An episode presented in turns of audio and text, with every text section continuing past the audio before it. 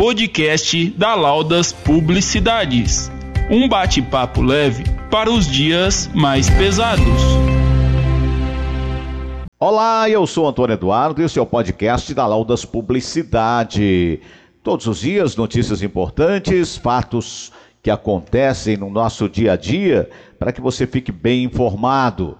Mas antes da notícia de hoje, nós vamos trazer mais uma piadinha, porque é importante nesta etapa que nós estamos passando, que você se descontraia, se você possa rir um pouco. E nós vamos trazer mais uma piada do Barnabé. Ah, chegou o momento de você rir, rir bastante, hein? O meu primo chegou em mim e falou: Barnabé, hoje lá na fazenda do Quitero vai ter o baile do beijo. Eu falei: O quê? Ele falou: É. Eu falei: Que jeito?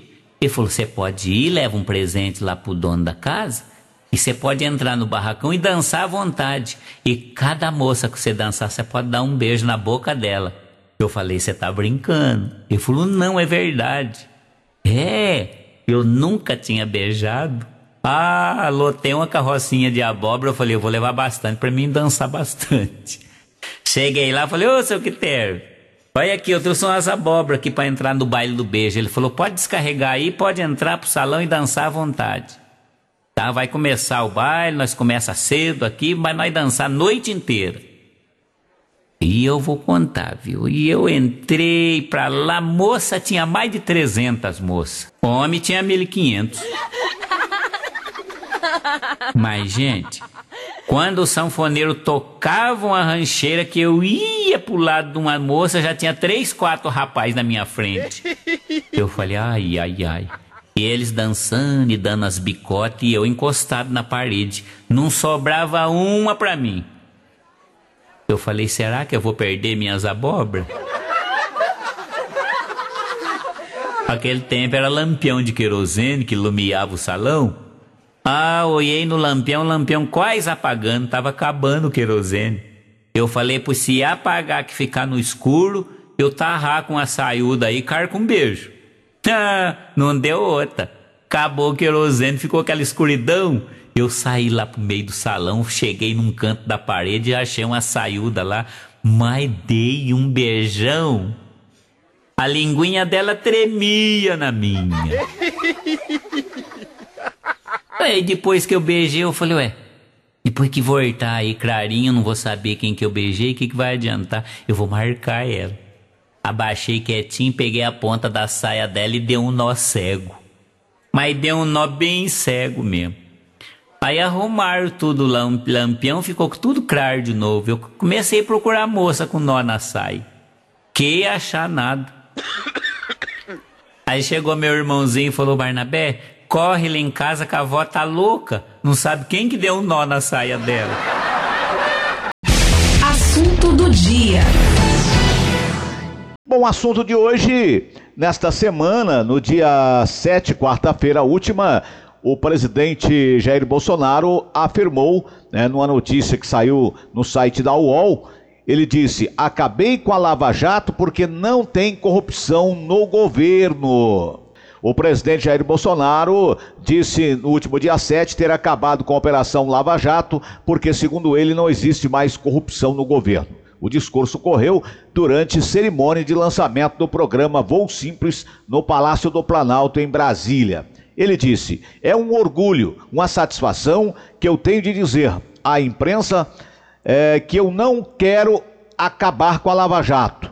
Eu acabei com a Lava Jato porque não tem mais corrupção no governo, disse o presidente, sendo aplaudido por autoridades presentes no local. Eu sei que isso não é virtude, é obrigação para nós fazemos um governo de peito aberto, acrescentou em seguida o presidente. Apesar da fala do Bolsonaro, a prerrogativa de encerrar a Lava Jato não é do Poder Executivo, mas da Procuradoria-Geral da República. A possibilidade de encerramento da Força Tarefa de Curitiba em janeiro do ano que vem como previsto pela PGR, lança incerteza sobre o futuro de uma série de investigações ainda em andamento e tem mobilizado procuradores da equipe a agir pela continuidade da operação, como noticiou aí outros órgãos de imprensa. O procurador da Lava Jato, Robertson é, Pozobon, disse em entrevista à CNN Brasil em setembro que é impossível encerrar até janeiro as mais de 400 investigações em curso na operação. Com 76 etapas deflagradas desde 2014, a Operação Lava Jato frequentemente usa elementos obtidos durante a investigação para montar o quebra-cabeça com evidências ao apresentar novas denúncias e pedir maior apuração de seus desdobramentos. Em setembro, a subprocuradora Maria Caetana Sintra dos Santos,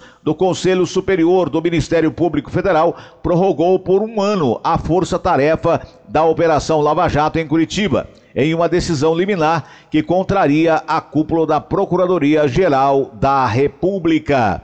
Na manhã do último dia 7, a Polícia Federal deflagrou nova operação da Lava Jato, batizada de Sem Limites 3. Os agentes cumpriram quatro mandatos de busca e apreensão nas cidades do Rio de Janeiro. Em seis anos e meio de operação, a lista de pessoas condenadas na Operação Lava Jato foi marcada por nomes importantes, como o ex-presidente Luiz Inácio Lula da Silva, o ministro Zé Dirceu, o empresário Marcelo Odebrecht, o ex-presidente da Câmara Eduardo Cunha, o ex-governador do Rio Sérgio Cabral e o ex-diretor da Petrobras Nestor Cerveró, entre outros. O presidente Jair Bolsonaro foi eleito em 2018 com um discurso de total apoio à Lava Jato, à moralização e ao combate à corrupção. Em novembro daquele ano, por exemplo, Bolsonaro escreveu que os que hoje se colocam contra o relativismo à Lava Jato estão também contra o Brasil e os brasileiros. Eu sou Antônio Eduardo, esse é o podcast da Laudas Publicidade. Eu volto.